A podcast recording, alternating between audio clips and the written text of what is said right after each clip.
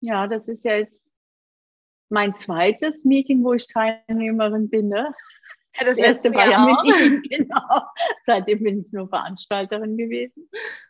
Ja, sehr schön. Okay, dann würde ich einfach mal starten. Okay. Hallo und herzlich willkommen. Ich freue mich sehr, meinen heutigen Gast begrüßen zu dürfen, Gabriele von Witzleben. Herzlich willkommen. Ja, herzlich auch von meiner Seite willkommen. Vielen Dank vor allem für die Einladung, an diesem Podcast teilzunehmen und das Interesse besteht von Ihrer Seite an dem, was ich da so mache und treibe. Das sehr freut schön. mich sehr. Vielen Dank. Ja, mich freut es natürlich auch. Gemeinsam, wie gerade auch schon ähm, angekündigt, sprechen wir aber heute über das triadische Prinzip.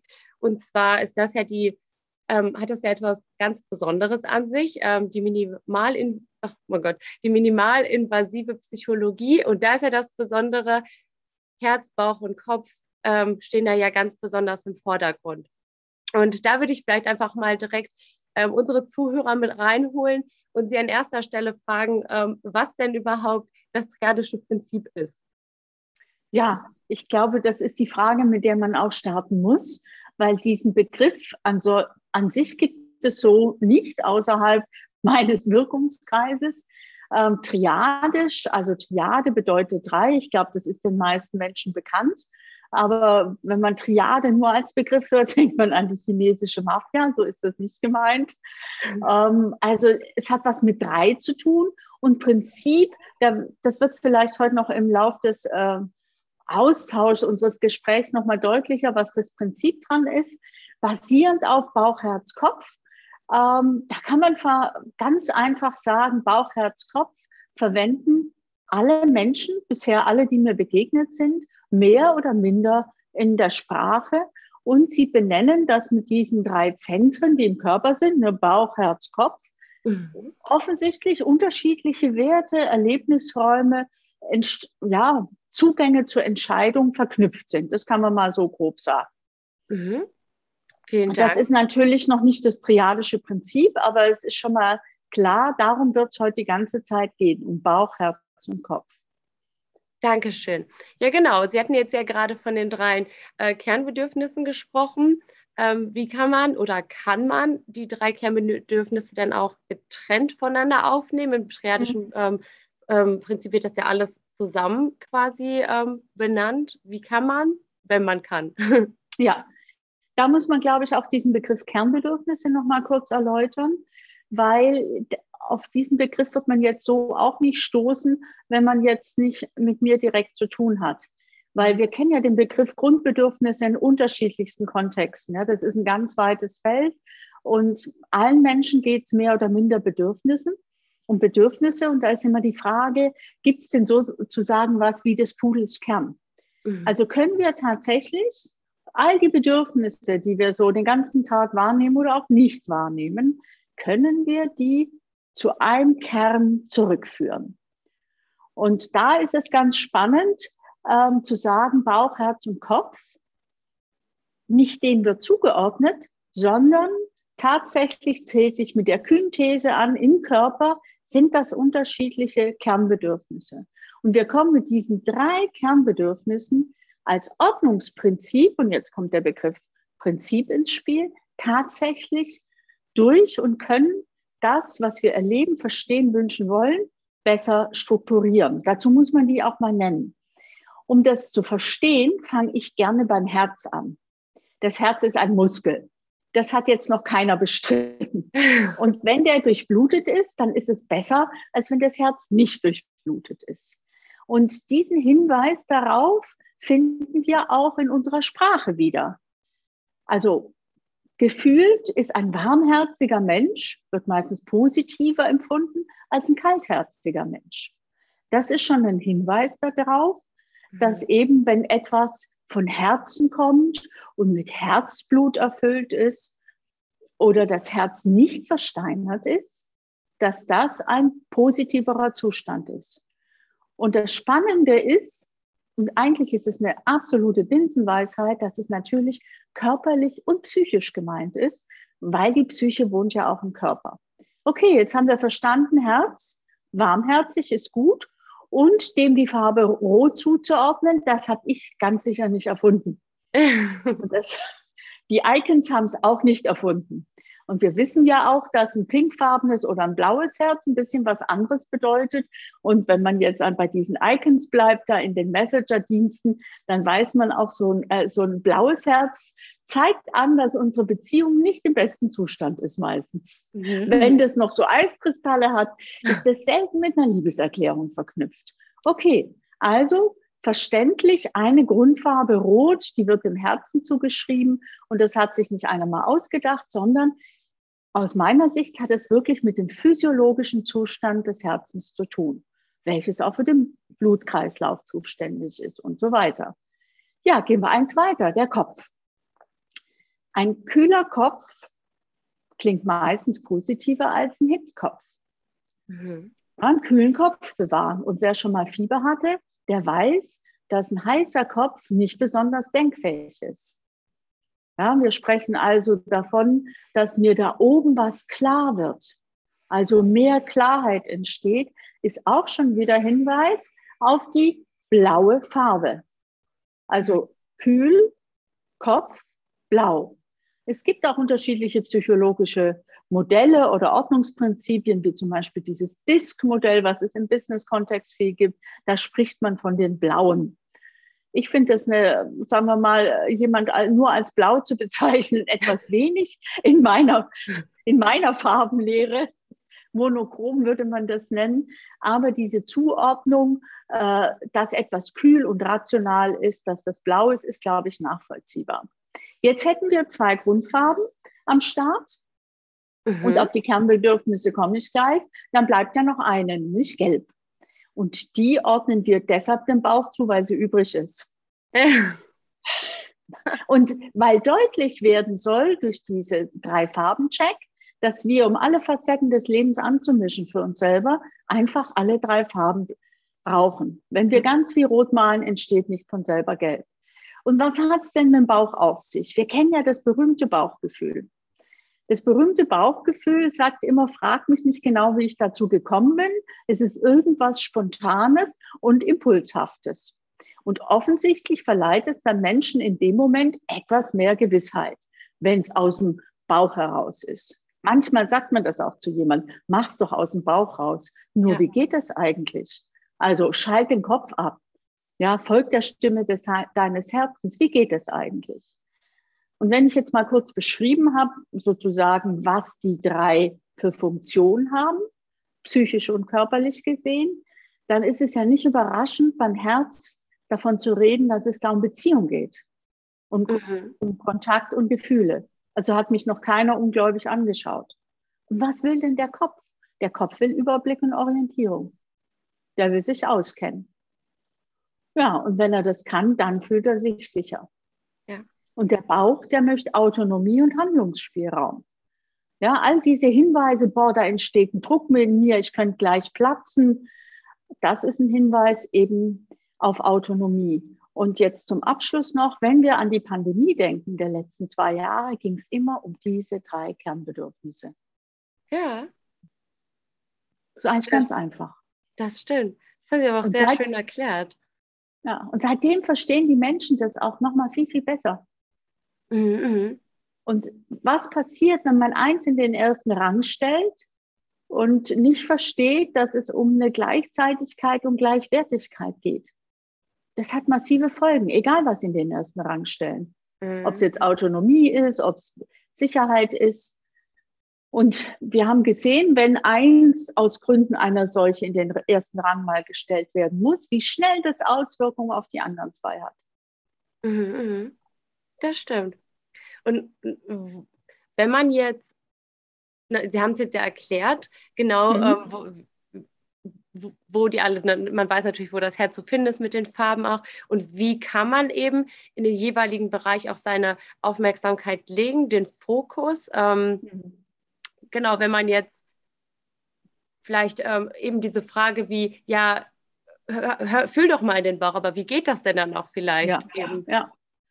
Und dazu muss man sich, glaube ich, auch klar machen, dass wir Menschen ein gewisses Handicap haben. Das hat mit unserer Großhirnrinde zu tun. Mhm. Ne, die heißt in der Fachsprache präfrontaler Kortex. Also wir haben da hier eine Denkleistung und wir glauben und erleben das auch so, wenn wir viel nachdenken, dann würden wir zu Lösungen oder zu Entscheidungen kommen. Ja, dass so nicht ist und dass man von kreisenden Gedanken auch wiederum spricht oder vom Hamsterrad mhm. und einem klar ist, ohne einen subjektiven Bezug zu dem, was ich denke, sind Informationen wertlos. Das ist übrigens auch wissenschaftlich schon nachgewiesen, wenn Leute da ein, ein neuronales Problem haben, mhm. ja, dass sie nicht mehr subjektiv fühlen können, dann ist diese Datenmenge letztendlich nicht lesbar. Und ich glaube, das entdecken wir jetzt ja auch zunehmend mit der künstlichen Intelligenz, weil die hat keinen subjektiven Bezug, die muss alles rechnen. Ja. Die hat natürlich eine viel, viel größere Rechenleistung, als wir zwei das haben und der Rest der Menschheit, aber es reicht halt nicht. Ja. Für diese komplexen Dinge und in den 50er Jahren dachte man ja, was Roboter alles können werden im Jahr 2022.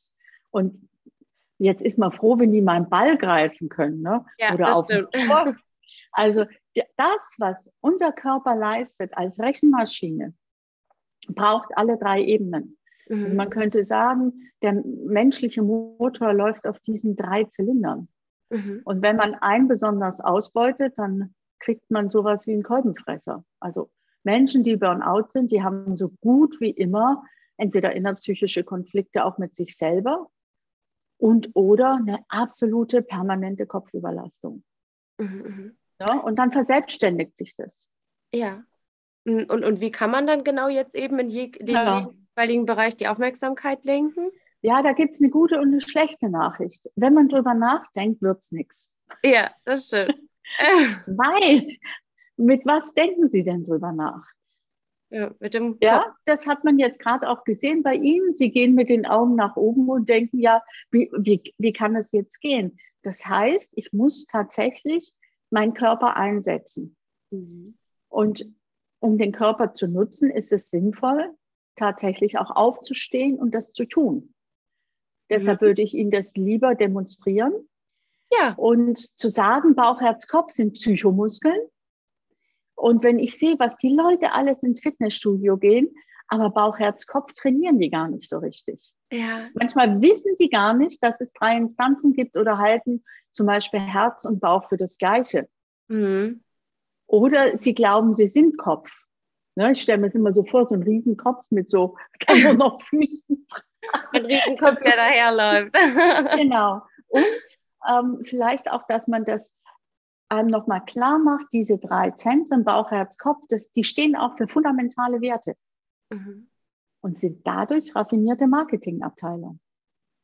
Ja. Also jede Stimme ruft und tendenziell hört man unter Umständen auf eine mehr als auf die anderen oder weiß noch gar nicht, wozu ist denn der Bauch eigentlich gut bei mir oder das Herz. Also würde ich Ihnen das mal ganz kurz zeigen, wie man sehr, das sehr machen gern. kann. Ähm, da habe ich schon was vorbereitet da hinten, das decke ich mal gleich auf. Ich stehe natürlich auch auf und spreche auch aus diesen Zentren heraus damit sie mal eine Unterschiedlichkeit feststellen können. Und das kann jeder Mensch überall machen, auch ohne dass er so Bodenplatten hat. Interessanterweise ist es wirksam, wenn man es mit ihnen macht. Das heißt, ich wechsle mal die Position. Genau. Und vielleicht die Zuhörer, die jetzt nur über einen Audio-Podcast genau. hören, können jetzt Den gerade eben Genau, oder die können auch auf YouTube switchen. Da ähm, haben wir das natürlich alles mit der Videoaufnahme und da können Sie dann auf Frau Witzleben genau dabei zuschauen, ähm, wie sie das jeweilige anwendet. Vielen lieben Dank. Das ist eine super Idee. Und die nächste Idee ist für die, die dabei bleiben zuzuhören, sich klar zu machen, dass Stimme auch Körper ist. Das ist auch ein Bewegungsmuster. Und mein Ziel wäre es, mit der Stimme so zu vermitteln, dass jemand, ohne dass er mich sieht, dem auch folgen kann. Dazu muss ich natürlich kurz beschreiben, was ich jetzt hier hingelegt habe. Also ich stehe. Ich habe drei runde Scheiben an den Boden gelegt. Und vor mir an der Spitze liegt Gelb, links davon Rot und rechts davon Kopf. Wer jetzt gut mitgedacht hat, weiß, aha, vorne liegt also an der Spitze Bauch, links davon Herz und rechts davon Kopf. Und man begeht diese sogenannten Bodenanker im Uhrzeigersinn. Sie können das aber auch an jeder Supermarktkasse machen. Telefonzellen haben wir ja heute nicht mehr, aber an jedem Platz, wo Sie mal irgendwo auf was warten müssen, achten Sie auch mal dann drauf, wie sich Ihre Wahrnehmung verändert, wenn Sie selber sich aktivieren in diesen unterschiedlichen Zentren. Ich starte jetzt und gehe auf diesen ersten Kreis, der da am Boden liegt. Und ich gehe mit der Aufmerksamkeit Wahrnehmung in den Bauch. Und selbst wenn man jetzt nur zuhört, denkt man, ach, gehe ich mal mit. Also ich lade alle ein, die zuhören oder zuschauen, auch mal mit der Aufmerksamkeit, Wahrnehmung in den Bauch zu gehen. Ganz wichtig, die Augen bleiben geöffnet. Wir brauchen keine gelenkte Aufmerksamkeit, nichts. Je besser Sie Ihren Körper in Ruhe lassen, desto autonomer und selbstständiger kann der arbeiten. Und man achtet einfach drauf, wie es im Körper ist. Da das ja jetzt der Start ist, können wir den Unterschied ja noch gar nicht so genau wissen. Weil manche werden sagen, ja und jetzt? Dann gehen wir einfach mal eine Position weiter. Mit der Aufmerksamkeit, Wahrnehmung ins Herz. Und wie ist es hier im Körper? Und zwar im ganzen Körper. Wenn man mit der Aufmerksamkeit, Wahrnehmung im Herz ist. Was verändert sich da? Und diejenigen, die nur zuhören, die können vielleicht merken, dass meine Stimme eine andere Färbung angenommen hat, weil ich tatsächlich auch dahin wechsle in diesen Bereich. Also man kann sich selber auch mit der Stimme anleiten. Und dann gehen wir noch mal eins weiter mit der Aufmerksamkeit, Wahrnehmung in den Kopf. Und auch wieder hier die Frage, wie ist es denn im gesamten Körper? Das, was wir machen wollen in der ersten Runde, ist, gibt es einen Unterschied? Ich gehe mal jetzt einen Schritt raus, wir machen dann aber noch mal eine Runde. Wenn Sie das zum Beispiel an der Supermarktkasse machen, dann kann es sein, dass Ihre Perspektive und Wahrnehmung auf Ihre Umwelt, auf die Menschen, auf die Dinge, die da sind, sich aus jeder Position anders darstellt, dass Sie tatsächlich auch andere Sachen sehen, weil Sie sozusagen an einer anderen Stelle scharf gestellt haben, ne, wie mit einer anderen Linse geschaut oder einem anderen Filter davor. Jetzt kann es natürlich auch sein, dass es sich nicht immer so positiv oder angenehm anfühlt. Da kann man einfach ein paar Runden drehen, weil ich sage dann immer, damit aktivieren wir die Psychomuskeln in unserem Körper und das allein führt schon zu einer Ausbalancierung. Jetzt gehen wir aber noch mal eine Runde. Sie können jetzt also, wenn Sie noch eine Runde drehen, noch mal Unterschiedlichkeit prüfen, anderes Tempo, das ist alles möglich. Aber hier Aufmerksamkeit, Wahrnehmung in den Bauch. Und dann kann man den Bauch mal fragen, wenn der Bauch sich ausdrücken könnte oder sprechen würde. Manchen hilft auch die Vorstellung, der Bauch hätte Augen hier. Wie zufrieden ist der eigentlich in meinem Leben? Also sich Feedback von sich selber holen. Das ist eine strukturierte Art, sich selber zu begegnen. Und wenn man sich dann noch zuhört, ohne Ja, aber und wenn aber, wäre das sehr schön. Ja, und darauf achten, der kann eine Befindlichkeit nur ausdrücken, da kann auch irgendwo was wehtun, es kann was weit werden. Sich selber überraschen lassen vom eigenen Körper ist da die Devise. Und dann geht man wieder eins weiter mit der Aufmerksamkeit, Wahrnehmung ins Herz. Und auch hier können Sie mal fragen, wie zufrieden ist das Herz eigentlich im Leben von mir? meiner Besitzerin, meines Besitzers. Und darauf zu achten, auch, was stellt der Körper zur Verfügung. Hier kann man sich auch wieder vorstellen, das Herz hätte Augen. Und tatsächlich können alle drei Regionen was mitteilen. Ob das Sprache ist, muss nicht immer sein, kann sein. Und sich einen Moment Zeit lassen und hier auch sich mal sozusagen von seinem inneren Team was mitteilen lassen, wie zufrieden die eigentlich sind oder wie ist überhaupt die Rollenverteilung? Ist das gleichwertig, gleichzeitig, gleichberechtigt oder gibt es da unterschiedliche Hierarchien? Und dann noch mal eins weiter mit der Aufmerksamkeit Wahrnehmung in den Kopf. Wenn der Kopf sprechen könnte, das können sich so gut wie alle Menschen vorstellen. Der Kopf hat auch ein leicht erhöhtes Risiko, mehr zu reden als die anderen. Wahrscheinlich, weil der Mund da sitzt. Und wie ist es aber im gesamten Körper?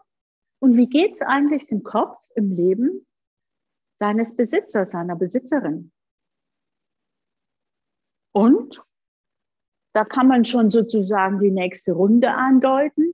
Kennen die sich untereinander? Das wäre die nächste Runde. Erstmal fragen, wie ist denn mit der Rolle? Und so ein Kopf, die sagen heute häufig, ja, sie müssen alles alleine machen und niemand hilft ihnen oder solche Geschichten. Das gibt es häufiger mal. Und ähm, wenn Bauch und Herz genauso wären wie Sie, würden Sie die auch mitmachen lassen. Das sind so Texte, die ich von Köpfen schon überdurchschnittlich häufig gehört habe. Ne? Und dann sind die oft erschöpft und sagen, ja, aber es ist mir eigentlich alles zu viel oder was sie halt so zu mitteilen haben. Aber manchmal ist auch schon nach zwei, drei Runden der Kopf ganz entspannt und sagt, super, da hat es ja noch mal zwei am Start. Wusste ich ja gar nicht, dass wir zu dritt sind. Schön. Also da gibt es unterschiedliche Möglichkeiten. Das wäre jetzt mal so ein erster Kontakt, wie man sich selber strukturiert und nicht einfach nur so rumgefühlt begegnen kann. Mhm. Sehr schön. Wow. Ja, vielen lieben Dank erstmal auch, dass Sie es demonstriert haben und auch nochmal für den ganz, ganz neuen Blickwinkel darauf. Ich fand es nämlich auch besonders schön. Ähm, man kennt es ja auch immer, genau der Aspekt, dass Sie gesagt haben, schließen Sie die Augen nicht. Ähm, weil das ist ja auch immer im, ähm, bei Meditation zum Beispiel so, man schließt ja wirklich auch die Augen, geht mal ganz ruhig in sich, aber diesen Zustand fand ich persönlich zum Beispiel auch schwer eben im Außen anzuwenden, weil man will ja vielleicht eben nicht gerade eben an der, an der Kasse mit geschlossenen Augen stehen und so einfach wirklich nochmal das Bewusstsein nach innen zu lenken und eben auch, wie Sie gerade sagten, es ist nicht nur der Kopf, der spricht, sondern was ist denn auch mit den anderen beiden? Die gibt es auch und dass die nicht gegen, also dass sie alle zusammen auch sein können. Wow, das wäre ganz super, wenn die alle zusammen sein können. Aber es ist natürlich wie in echten Teams auch. Ja. Weil die ja für fundamentale Werte stehen, kann das ja sein, dass die sich ja unter Umständen gar nicht einig sind. Mhm. Und ich glaube, das ist ganz wichtig, auch was Sie mit der Meditation ansprechen oder mit der gelenkten Aufmerksamkeit. Ähm, ich erlebe da häufig auch wirklich einen Stressor bei Menschen. Sie sollen sich entspannen. Ich halte das für eine Form von strukturelle Gewalt, weil es nicht maßgeschneidert ist. Mhm. Also äh, da, es gibt ja Leute, die kriegen nur Stress, wenn sie eine Meditations- oder Yoga-Stimme hören. Ja, ja, weil ihnen das zu soft ist. Das geht für die gar nicht. Und dann können die entweder die Yoga-Stimme abwerten und oder sich selber. Ja, was stimmt ja. denn mit mir nicht? Und du musst dich mehr einlassen, kommt da und lauter solche Sachen. Mhm. Das heißt, ein maßgeschneidertes Konzept für sich selber. Aus meiner Sicht geht es nur so. Mhm. Über Klar. diese Zentren. Ich habe zum Beispiel ähm, die Woche mit ähm, Teilnehmern im Kurs online gearbeitet, die gesagt haben, ich, wir sind heute so erschöpft, zwar abends um halb acht, Triade ist jetzt zu anstrengend. Und da gebe ich Ihnen recht. Mhm. Und dann haben die das halt nur mit dem Fuß gemacht. Und wir haben mal gefragt, Bauch, Herz, Kopf, was für die jetzt Entspannung bedeutet oder wenn es gleich der Kurs vorbei ist. Und das war eben bei den äh, zwei, mit denen ich das ähm, gezeigt habe, ganz unterschiedlich. Ja, ja, bei der einen sagte der Bauch, ich will nicht mehr sprechen, das Herz wollte eine Serie gucken und der Kopf wollte in einen Standby-Modus gehen. Ja, das. Und das ist spezifisch. Und bei der anderen sagte der Bauch, relaxen auf dem Sofa, das Herz wollte freundlich zu sich selber sein und der Kopf wollte an die frische Luft. Hm. Das heißt, man kriegt einfach mehr Informationen und viel spezifischere und das finde ich eigentlich rationaler und logischer ja. als das, was man so vor sich hin denkt. Äh, genau. Äh, was jetzt Entspannung wäre, in, in irgendeinem Yoga-Anzug äh, irgendwie so eine Entspannungs-CD jetzt zu hören. Und das ist halt nicht für jeden. Nee, ich glaube auch, wenn man eben ohne, dass es einem jetzt vielleicht auch vorher bewusst war, wenn man an sich denkt und seine Bedürfnisse, denkt man ja. Man handelt ja vom Kopf eben aus. Und im Kopf spielt ja auch das Ego so viel mit. Und eben, wenn wir jetzt wirklich nochmal bei dem Yoga-Beispiel bleiben, möchte das äh, Ego ja auch was leisten, vielleicht wohin und ohne dann eben mal zu gucken, was braucht mein Körper denn vielleicht gerade, wie geht es mir denn wirklich und nicht nur Ego, Ratter, Ratter, Ratter, Gesellschaft, was wäre jetzt vielleicht toll und ja, sehr schön.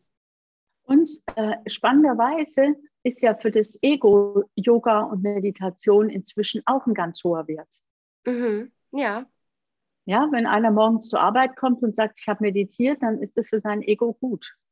Ja. Wenn einer sagt, ich habe Schokolade gegessen und in eine Netflix-Staffel reingezogen, dann ist das meistens kein so hoher Wert morgens. Ja, das stimmt. Also, sozusagen, wenn ich sagen würde, was ich wirklich interessant finde, ist, wenn man von sich selber überrascht wird. Mhm. Da man ja niemals der gleiche Mensch ist, und natürlich hat man einen gewissen gewisse Muster, in denen man agiert. Man kennt sich selber auch. Aber hier kann man sich von sich selber überraschen zu lassen, weil wir eine Form von Dekonstruktion durchführen. Mhm. Ja, jetzt in der gehobenen Küche ist es ja total trendy. Dekonstruierte Schwarzwälder Kirschtorte. Ne? Da liegt da die Kirsche und da der Biskuit und irgendwie so. Ne? Also so alte Gerichte irgendwie nochmal zerlegt in die, ihre Bestandteile. Und mhm. was ist denn die Idee dahinter? dass man die einzelnen Bestandteile besser schmecken kann. Ja.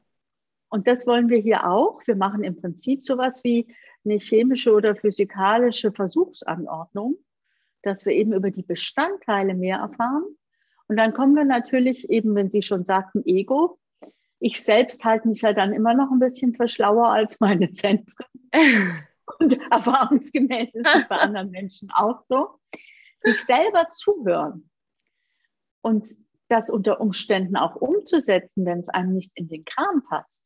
Mhm. Also wenn mir Grenzen aufgezeigt werden oder keins der Zentren das für eine gute Idee hält. Das ist manchmal schwer. Mhm.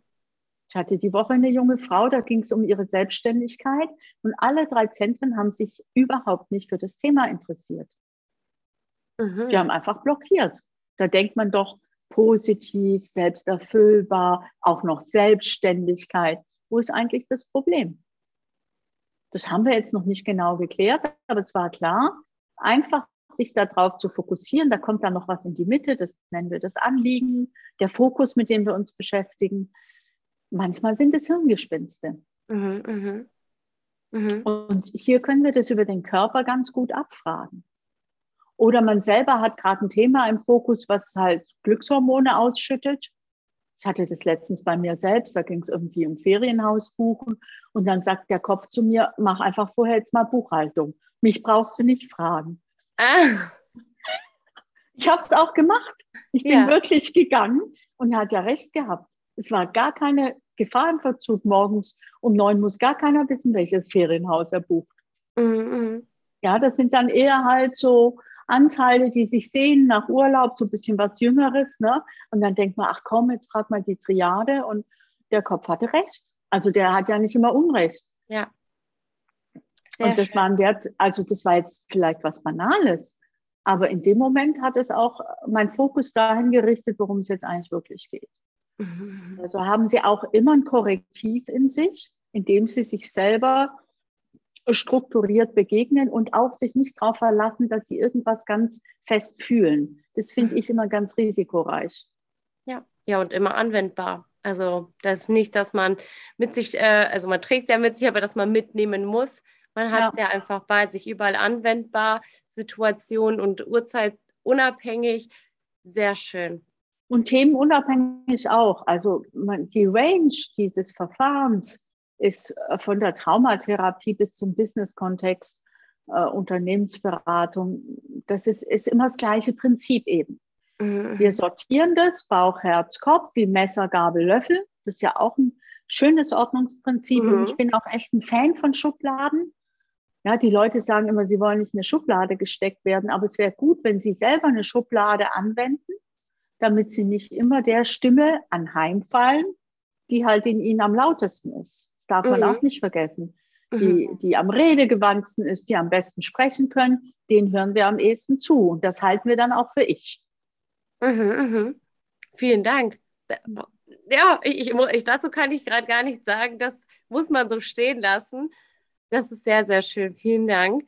Ich würde ähm, vielleicht jetzt auch noch mal mehr in ähm, die psychologische Richtung äh, gehen. Also mhm. ähm, welche Verfahren, ob es jetzt die psychotherapeutischen oder Coaching-Verfahren sind, finden denn im triadischen Prinzip auch Anwendung? Ja. Sie hatten ja vorhin schon den Begriff der minimalinvasiven Psychologie erwähnt. Da war ich sehr begeistert, ich glaube 2017, als ich das gegoogelt habe und gesehen habe, dass das noch niemand verwendet. Ich war geradezu 2017. überrascht, weil ich dachte, ja, also mhm. relativ spät oder 16. Also es ist nicht so lange her. Mhm. Das war in den Zugen der Recherchen zu meinem Buch Das Triadische Prinzip. Und dann dachte ich, ja, das verwendet noch niemand, das gibt's ja nicht. Ja, weil das ja eigentlich, also da stecken ja zwei Teile drin. Es steckt das Minimal drin, aber es steckt natürlich auch das Invasiv drin. Mhm. mhm. Also das heißt, wirklich auf den Punkt kommen und durchaus, das heißt ja nicht, dass da keine Verletzung entsteht, aber wir schneiden nicht den ganzen Bauchraum auf und gucken mal, was alles so los ist. Mhm. Ich nenne das so im Gegenzug dann äh, Eventpsychologie. Naja, also man kann mit der Psyche immer irgendwas machen, dass was los ist. Ja. Das ist klar. Einfach durch eine Reizkonfrontation. Und dann, äh, ich komme gleich drauf zu dem Verfahren oder zu der Methode. Also es gibt einfach unglaublich viele Richtungen und die bilden natürlich Hypothesen. Und jeder Mensch bildet den ganzen Tag Hypothesen. Also war für mich wichtig, dass es etwas ist, was eben diese Hypothesen auch dekonstruieren kann. Dass es vielleicht gar nicht daher kommt, weil ihr Vater oder ihre Mutter oder weiß der Himmel wer irgendwas gemacht hat oder nicht gemacht hat. Wir sind sehr freudianisch geprägt. Das heißt, die Idee dabei war, ähm, ich brauche, ich möchte etwas haben, wo ich den Körper auch wirklich strukturiert mit einbeziehen kann. Mhm. Weil der Körper ist immer dabei und sonst würde der rumsitzen und wäre ja trotzdem da. Wir nutzen ihn nur noch nicht. Also es ist völlig unmöglich zu sagen, ja, wir arbeiten im Business-Kontext und reden, weil das kommt ja auch aus dem Körper. Kein ja. Mensch wohnt in einer virtuellen Cloud. Habe ich noch keinen getroffen. Vielleicht kommt es noch. Und dann habe ich mir natürlich im Lauf der Jahre, ich bin, ich bin sozialisiert in den 80er, 90er Jahren, da war natürlich uns relativ viel Bewegung im Bereich Psychotherapie. Ne? Man ist weg von der klassischen Psychoanalyse und diesen Richtlinienverfahren, hat alles Mögliche ausprobiert.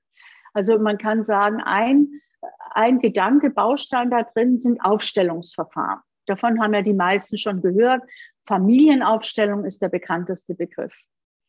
Und das ist ein Verfahren, was tatsächlich wirksam ist, über das man erstaunliche Prozesse und Phänomene feststellen kann.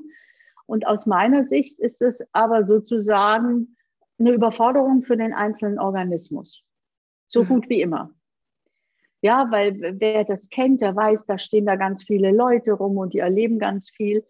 Und meine Idee war, wir, ich möchte etwas haben, wo jemand sich selber aufstellt also Repräsentant für sich selber ist. Mhm. Und ich brauche ein Ordnungsprinzip, so dass ich immer im Körper des Klienten sehe, wo ist denn der gerade? Also, wie geht's denn dem da? Und vor allem die eigenen Grenzen werden selber bestimmt. Das war mal das, das ist, ähm, das ist Vaga vom Kiebel Zyst Institut. Der hat die, Auf, ähm, die Aufstellungen, würde ich sagen, sehr entdramatisiert durch seine Intervention. Das muss man wirklich sagen. Das kommt ihm da sehr zugute. So die Aufstellungen der frühen 80er, da haben die Leute geschrien und getobt, da war richtig was los. Mhm. Und der hat dafür gesorgt, dass das alles mehr einer Dramaturgie folgt. Ne? Das ist für mich der Großmeister. Also Aufstellungen waren ja wichtig. Und dann wollte ich hypnosystemische Verfahren einbauen, also auch Hypnotherapie, weil das, was wir hier machen, ist eine große Alltagstrance. Mhm. Die ist so groß, das merkt man erst dann, wenn, der, wenn jemand sagt, ich kann mich gar nicht erinnern, was ich auf dem letzten Platz gesagt habe, die der Körper ganz gut selber versteht. Also wir haben Hypnotherapie drin. Mhm. Ähm, das sind zwei wichtige Bausteine. Was mir ein wichtiger Aspekt war, waren transgenerationale Traumata oder auch das, was geschehen ist, muss nicht immer Trauma sein. Aber wie können wir sozusagen das, was ihre Eltern oder Großeltern erlebt haben, hier sichtbar machen, mhm. ohne dass wir es behandeln müssen? Weil das, das eine Rolle spielt, das ist inzwischen auch immer mehr bekannt. Und wir haben da zu wenig Verfahren, mit denen wir arbeiten können, ähm, um diesen Unterschied zu bilden. Das bin ich und das ist das Trauma meiner Großeltern. Wir sehen jetzt in der aktuellen Situation seit äh, Ende Februar, wie viel Kriegstraumata bei Menschen wieder aktiviert werden, die die selber gar nicht erlebt haben. Plötzlich hat man Ängste, das hat auch mit diesen Hamsterkäufen zu tun. Da ist viel transgenerationales Material. Das können wir damit auch sichtbar machen. Dann ein ganz wichtiger Baustein ist, ähm, am bekanntesten ist, glaube ich, Ego-State-Therapie, also jedes Konzept, was sich mit unterschiedlichen Anteilen beschäftigt. Schulz von Thun nennt es de, äh, das innere Team, Inner Family System von Richard Schwarz. Also da gibt es verschiedenste Ansätze, die sich damit beschäftigen, dass der Mensch unterschiedliche Anteile hat. Und was ist denn naheliegender, als die eben erstmal Bauch, Herz, Kopf zu nennen? Weil ich bin nicht so ein Fan davon, einen Anteil mein innerer Antreiber zu nennen. Das finde ich ein bisschen Mobbing. Mhm. Wer möchte denn schon so genannt werden? Oder mhm. mein innerer Schweinehund. Ne? Ja. Und der muss überwinden und überwunden werden. Zum Glück lassen die sich ja nicht überwinden, die Schweinehunde. Aber hier haben wir einen Zugang sozusagen zu inneren Anteilen, auch zu jüngeren Anteilen. Dieses ganze Teilekonzept, wie alt bin ich eigentlich gerade? Und taucht da vielleicht ein dreijähriger Bauch auf oder ein 15-jähriges Herz? Das können wir alles mit weiteren Bodenankern sichtbar machen. Mhm. Und dann können wir immer den Unterschied bilden. Wir wollen immer den Unterschied bilden. Weil wenn die Psyche versteht, dass das bin ich und das bin ich nicht, oder das bin ich mit 60 und das bin ich mit vier, mit vier wäre ich vielleicht so, und das ist auch schön, aber wenn eine Vierjährige Zugriff auf mein Konto hat, dann kann das sehr teuer werden. Ja. Also wäre es doch schön, ich bin wieder 60. Ja. Also das, und wenn das der Körper trainieren kann, dann erhöht man die psychische Immunabwehr. Die wollen wir erhöhen, nicht runterfahren. Und dann sind sie auch nicht mehr so anfällig dafür, sich an fremden Inhalten zu infizieren. Also man kann viel besser unterscheiden, was ist meins und was ist nicht meins. Mhm. Und dann noch ein ganz wichtiger Aspekt, um das Ganze geschmeidig zu halten, das ist äh, die Prozess- und Embodiment-fokussierte Psychologie nach Michael Bohne, mit dem ich auch schon sehr viel zusammengearbeitet habe der fokussiert auf fünf Lösungsblockaden. Mhm. Selbstvorwürfe, Fremdvorwürfe, Erwartungen, sich jünger fühlen, als man ist und Loyalitäten. Die, andere, die zwei habe ich schon angesprochen, ne? das Jüngerfühlen, die Loyalitäten ja. und Selbstvorwürfe, Fremdvorwürfe und diese Erwartungen. Das erzeugt Stress in unserem Körper und das blockiert tatsächlich auch psychosomatisch. Nicht nur den Körper, sondern auch die Psyche. Und das fließt da auch mit ein. Und ich würde sagen, im Lauf der Jahre haben sich da so viele Töne ergeben, dass es jetzt eine eigene Melodie ist. Und mhm. ich sagen würde, ja, das triadische Prinzip, ähm, ich habe selber erst gar nicht gemerkt, bis Kollegen gesagt haben, ey, das ist eine eigene Methode. Und sage ich, ja, wenn ihr das so sagt, Ach. weil das natürlich im Lauf der Jahre ne, hat sich das alles so angeschwemmt da. Ne? Das war ja ein Prozess, ähm, ja, in den letzten 20 Jahren bis das so entstanden ist. Mhm, mhm.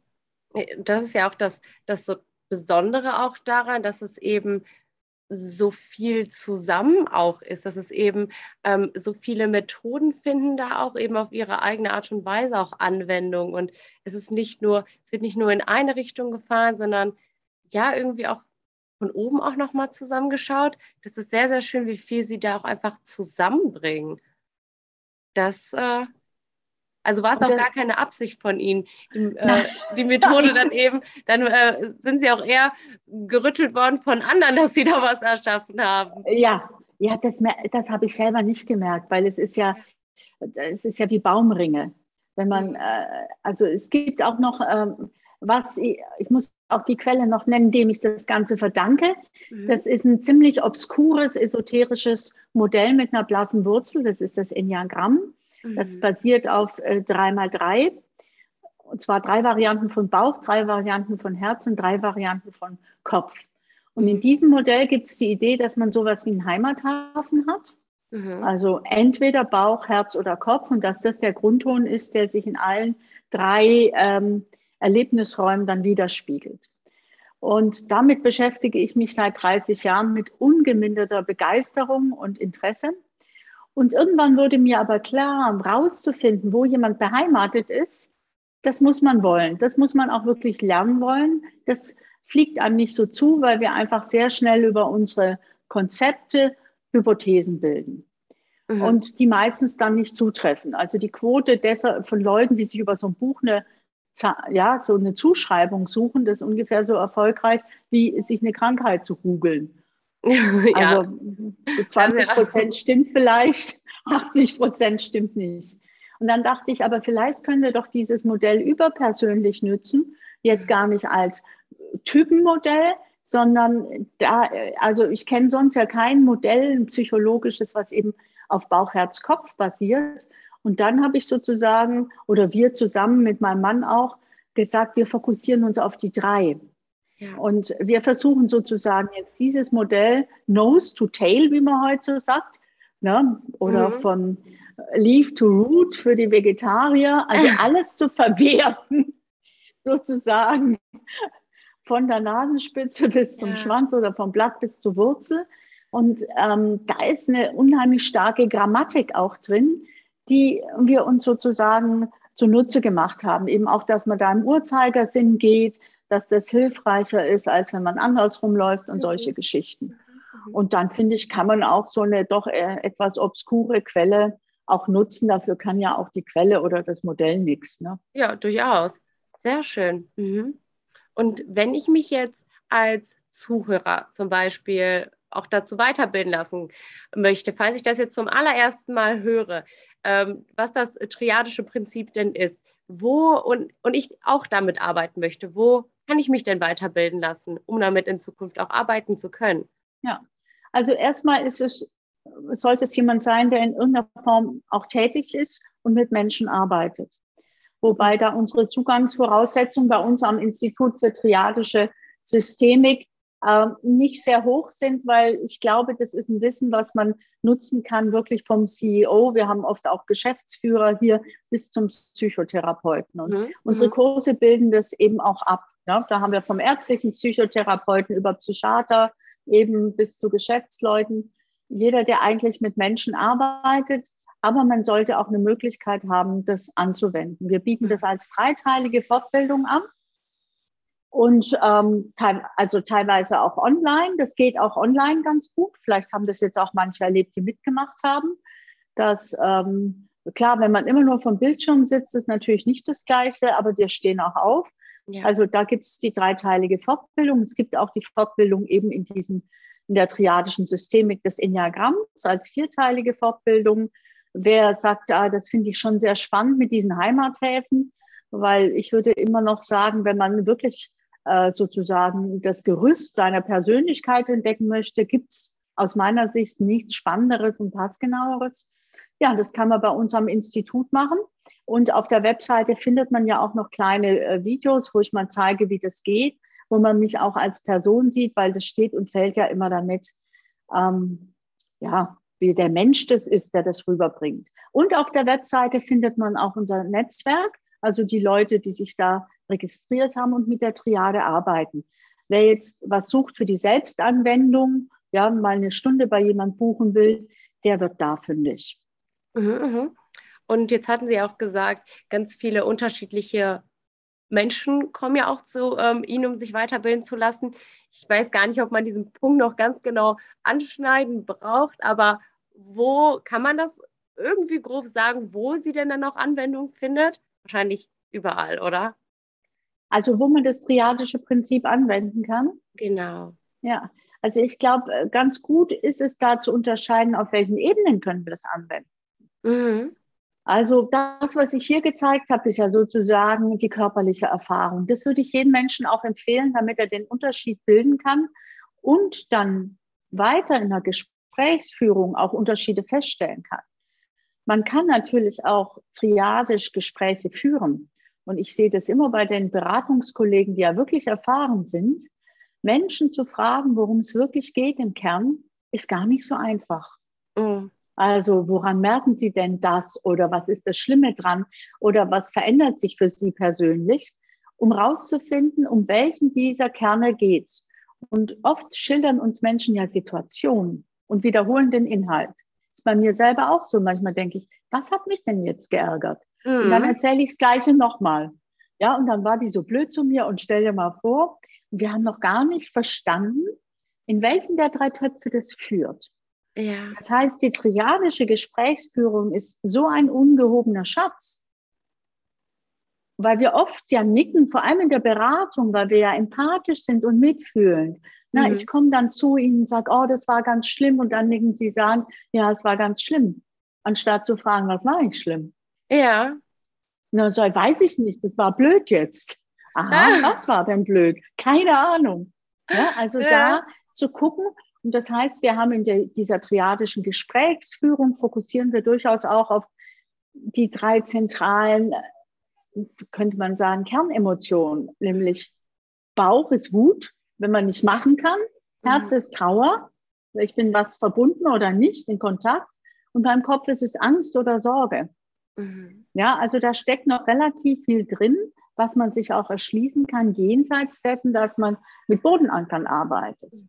Sie können die Webseite ihrer, Ihres Arbeitgebers mal danach durchstöbern mit dem Drei-Farben-Check. Was ist mhm. denn da mhm. besonders repräsentiert? Je sozialer die Einrichtung, desto mehr rot malen die. Ja. Manchmal ist da kein Gelb dabei oder fast gar kein Blau.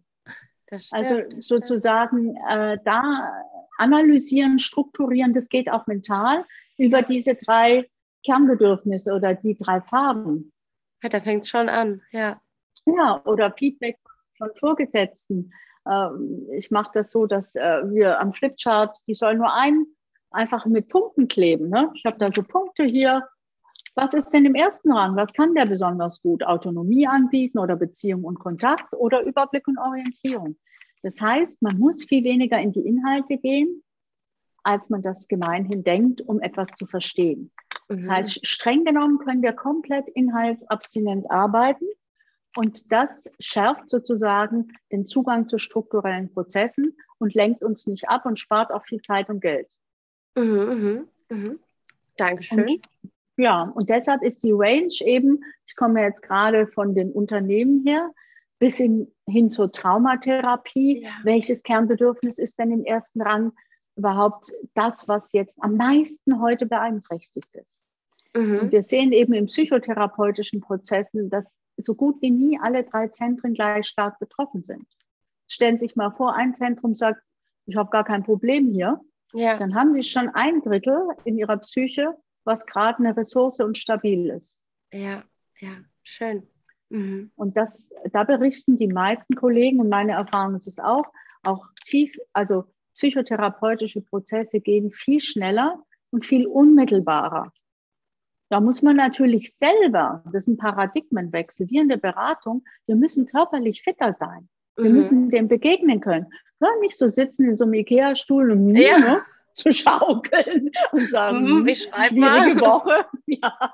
Ah ja, das erinnert Sie an Ihre Mutter. Ja. Wir arbeiten nur mit solchen Kontexten, wenn sie auftauchen. Sonst nenne ich die die üblichen Verdächtigen. Ja. ja. Und ganz oft ist es gar nicht Vater und Mutter, was die Leute so denken, weil es keine Reaktion im Körper gibt.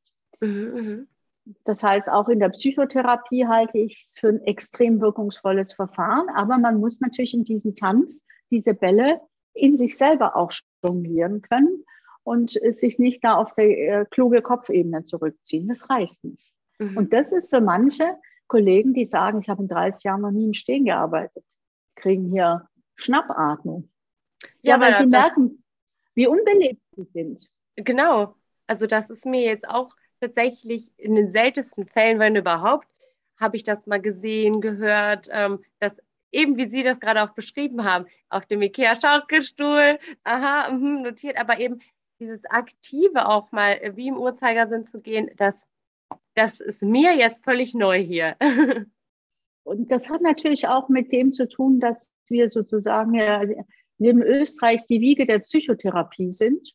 Ja, und dass früher diese Konzepte von zweimal, dreimal die Woche auf einer Couch liegen. Mhm. Wir müssen sehen, dass es systemisch enorm wirksam ist. Da gab es dann natürlich die Gegenbewegung der Lösungs lösungsfokussierten Psychotherapie, Steve DeShazer und so weiter, die gesagt haben, es kann ja nicht sein, dass wir 80 Stunden mal veranschlagen und vorher kann nichts passieren. Mhm. Ich sage da immer, die sind ja von der Wirkung ihrer Methode nicht so überzeugt.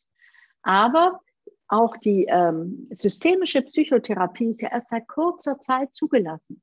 Mhm. Die Richtlinienverfahren, die Verhaltenstherapie tiefenpsychologisch basiert. Ich meine, Kurzzeittherapie heißt in Deutschland 25, hieß es 25 Stunden, jahrzehntelang. Mhm.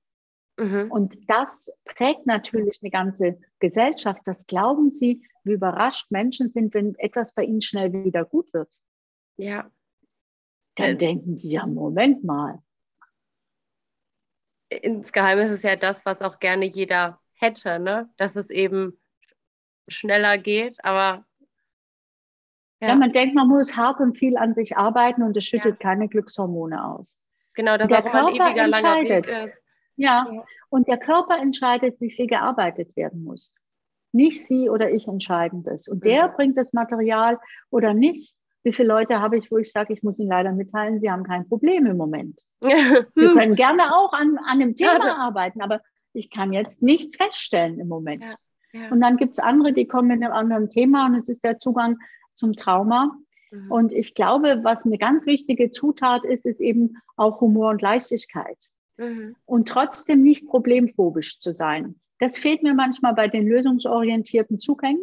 Die mhm. sind so ein bisschen problemphobisch. Die stellen immer gleich die Wunderfrage. Ja. Ja, und woran würden Sie merken und so? Ich finde, wenn was schlimm ist, dann ist das mal schlimm. Und wir brauchen viel mehr Anerkennung, Würdigung des Leids. Wir brauchen viel mehr äh, Therapeuten, die auch Menschen begleiten wollen, bei denen es nicht besser wird. Die ihren Beruf da nochmal anders verstehen und nicht so Tooligans werden. Da habe ich noch Schnick, Schnack, Schnuck, ne? Und dann klopfen wir und dann gehen wir über Scheiben. Äh. Einfach mal da sitzen ja. und jemand in seinem Leid begleiten, das ist ein bisschen verloren gegangen. Mhm. Und das haben Menschen auch verdient, weil wir wissen nicht, bei wem es wie durch was besser wird. Also da ist auch eine große Einladung. Und das hilft mir hier hinten, dass ich mich auch nicht verstricke und denke, jetzt muss doch mal besser werden bei ihm. Hey, hey, hey. Ja. Weil hier erlebt man es im Körper, warum was so ist, wie es ist. Ja. Vielen Dank. Ich würde sogar auch schon ähm, zu meiner Abschlussfrage kommen, zu meiner letzten, aber auch zu immer meiner liebsten äh, Frage, weil die einfach so schön persönlich und immer ganz individuell ist. Da gibt es kein bestimmtes Schema, es sind immer persönliche Erfahrungen. Und zwar, ähm, wenn Sie jetzt drei persönliche, wir nennen sie mal goldene Regeln festmachen könnten, ähm, zur Selbstanwendung des triadischen Prinzips. Welche drei goldenen, besonders goldenen gibt es da oder gäbe es für Sie? Ja, also meine erste goldene Regel ist eine ganz allgemeine. Und mhm. zwar selber nach etwas Maßgeschneiderten für sich zu suchen. Es wird mhm. niemals irgendeine goldene Regel auf dieser Welt geben, die für alle Menschen gelten kann. Ja. Und wirklich zu hinterfragen, wenn man durch irgendwas gestresst ist. Und sei es durch Meditation oder Autogentraining oder was auch immer, Dinge, die angeblich gut tun sollen, zu schauen, ist es für mich passgenau? Mhm. Passt es für mich? Das ist meine erste goldene Regel die, glaube ich, überall gilt. Wir wollen in der Medizin zu einer personalisierten Medizin. Nicht jeder braucht die gleiche Dosis. Das kommt noch hinzu. Mhm. Und das, glaube ich, ist schon mal eine wichtige goldene Regel, zu sagen, das ist für dich vielleicht super hilfreich, aber für mich, danke fürs Angebot, ich brauche es nicht. Mhm, mhm. Und damit kommt man schon ziemlich weit. Das Zweite, das wäre sozusagen mein goldener Wunsch an mich und auch den Rest der Menschheit dass wir früher aufstehen und mal durch die Triade gehen. Ja. Ja, weil wir es nicht merken. Und mhm. dann denken wir über Bauch, Herz und Kopf nach. Ich auch. Ich bin da bekennend. Und das ist Hörensagen. Und wie oft sagen Menschen, das ist ja ganz anders, als ich gedacht habe. Das ist mhm. meine zweite goldene Regel. Ich muss es verraumen, ich muss es tun. Und ist kein Bodyscan oder irgend sowas. Das ist die äh, zweite goldene Regel. Und die dritte ist, sich in dem, was man über sich erfährt, ernst nehmen. Mhm. Und wir sind Körper, wir haben den nicht nur. Und alle sagen, man soll auf den Körper hören, aber nur solange es einem gerade in den Kram passt. Also dieses sich wirklich zuzuhören und sich von sich überraschen zu lassen. Und ich würde sagen, wann laufen Prozesse denn wirklich substanziell? Wenn ich merke, dass jemand von sich überrascht wird. Mhm. Also das ist für mich die dritte goldene Regel. Wenn Sie nur Dingen begegnen, die Sie eh schon so gedacht haben, ja. dann ist das nichts Neues. Ja, aber auch da, sehr schön, sehr, sehr, sehr schön. Gerade auch bei der, ähm, bei der letzten ähm, Regel auch eben erfahrungsgemäß wird man ja immer, es ist ja immer besser als gedacht oder dieses, man wird ja immer irgendwie überrascht. Genau, wenn man einfach auch mal losgeht dann an dieser Stelle.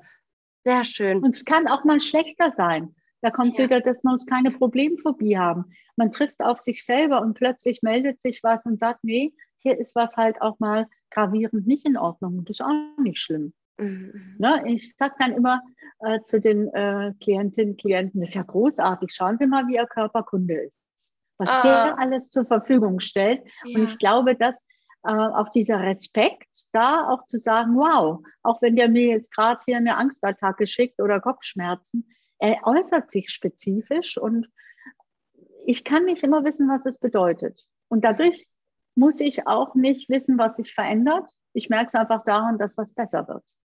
Das hat mhm. Steve DeShazer so schön mal gesagt. Ähm, dem Problem ist die Lösung egal. Der Lösung ja. ist das Problem auch egal. Ne? Also das ist nicht immer gekoppelt. Ja, ja, ja. Wow.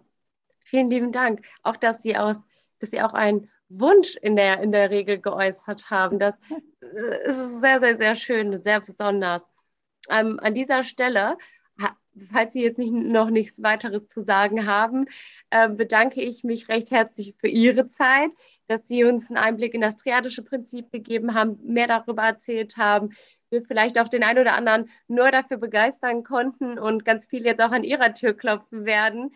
Ähm, für die Zuhörer natürlich, die bis hierher rangekommen sind, ähm, vielleicht auch ähm, das triadische Prinzip selbst angewendet haben, mal im Uhrzeigersinn auch gelaufen sind und alles, äh, was Frau von Witzleben erwähnt hat, ihre, ihr Buch, ihre Website, alles ist in der Infobox verlinkt, da können Sie auch sehr gerne vorbeischauen. Ähm, da verweisen wir natürlich direkt ähm, auf Ihre Seiten und dann können Sie da auch mal gerne vorbeischauen. Das ist schön. Da fällt mir ein, dass jetzt noch mein neues Buch rauskommt, Der Körper entscheidet. Sehr schön. Ja, diesen das, äh, Sommer. ja. Diesen Sommer? Ja, vielleicht okay. sogar schon im Juli. Und das ist eben für Selbstanwender gedacht. Sehr schön. Diesen, das Buch finden Sie dann auch im Nachgang, auch in unserer Infobox. Das verlinken wir natürlich ebenfalls. Ja. Und ja, an dieser Stelle, ich bedanke mich sehr für das spannende Gespräch, für Ihre ausführlichen Formulierungen und dass Sie uns wirklich so schön daran haben teilhaben teilhaben lassen. Ich ja, bedanke ich mich danke sehr für Ihre Zeit. Das ist schon sehr schön, wenn einem jemand auch so wohlwollend gegenüber sitzt und dann kann das alles so fließen. Dankeschön, das freut mich. Ja. Ich fand es auch sehr angenehm. Gut, vielen Dank und dann verabschiede ich mich. Bis dahin. Ja. ja.